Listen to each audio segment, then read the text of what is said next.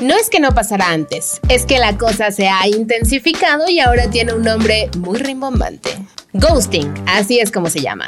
Si el sinvergüenza te responde un día sí, un día muy cariñoso, y al otro no, otro día te manda directo a la exacto, a ti también te han gosteado, hermana. A ti también te han gosteado, prima. Lo dice el dicho y lo sabes tú. Anécdotas, experiencias, consejos y todo eso que piensa y siente la prima de una amiga. Con Belén Capetillo. Ghosting es claramente un término anglo derivado de la palabra ghost, que como recordarás de tus clases de inglés, significa fantasma.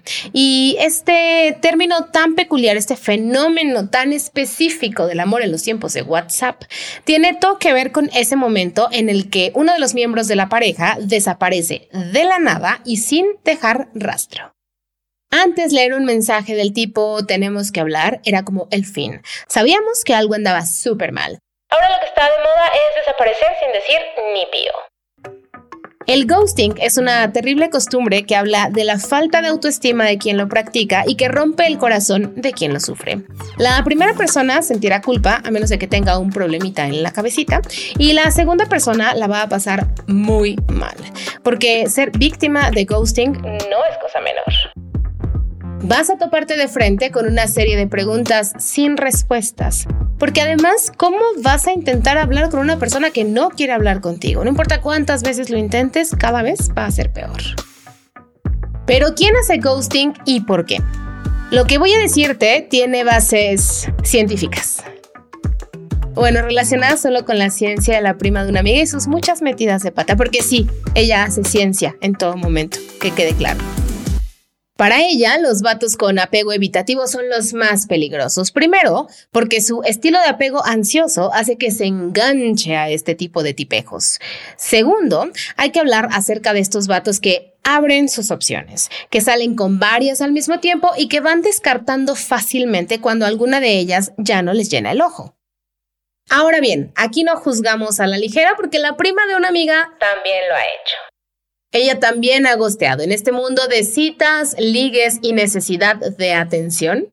También se ha visto involucrada en este tipo de situaciones y también ha sido la que desaparece de la noche a la mañana porque la verdad no tiene ganas o herramientas para tomar al toro por los cuernos. Ahora bien, fue él, fuiste tú, fue la prima de una amiga, da igual. Acá lo importante es saber cómo superar el ghosting. Permítete sentir, todas las emociones son válidas. Vas a estar frustrada, enojada, vas a querer mentarle a la mamá al susodicho, está bien. Si quieres no se la mientes. Pero todo lo demás está bien. No te culpes a ti misma. Quizá eres corresponsable por no haber puesto algunos límites a tiempo, pero no es que tengas que cargar con esto. Fue él o ella quien decidió de manera unilateral soltar esta relación sin avisar, sin dar explicaciones y dejándote con todas estas preguntas sin respuesta. Así que deja que se haga cargo de su parte y tú hazte cargo de sanar. No persigas a la persona que te gosteó.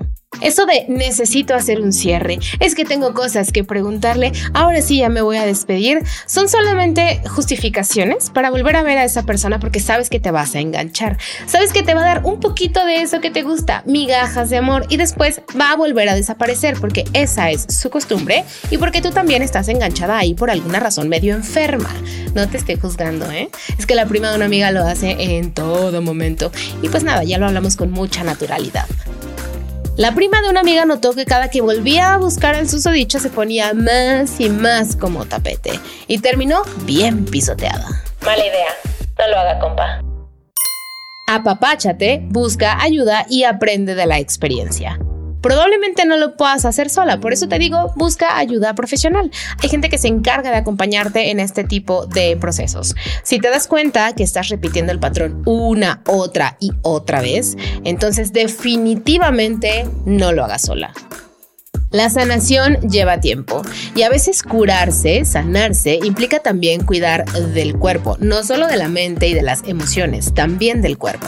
Si no, pregúntale a la prima de una amiga que lleva semanas con una tos y con una gripe rarísima, porque por supuesto está somatizando todo aquello que no ha podido hablar. El ghosting es cada vez más común, pero no lo normalicemos. No está bien darnos la vuelta sin dar explicaciones. No está bien dejar a la otra persona con un montón de preguntas. No está bien no hacernos cargo de lo que sentimos y de lo que la otra persona siente. Así que, pues seamos más adultas. Si tú también traes algo atorado en la garganta y no precisamente eso que te gustaría, el siguiente episodio es para ti, hermana, prima, aquí todas somatizamos. Gracias por estar aquí. Platiquemos sobre todo eso que te preocupa a ti y a la prima de una amiga. Sígueme en redes. La prima de una amiga soy yo en Facebook e Instagram y prima de una amiga en TikTok. Hasta la próxima. Adiós.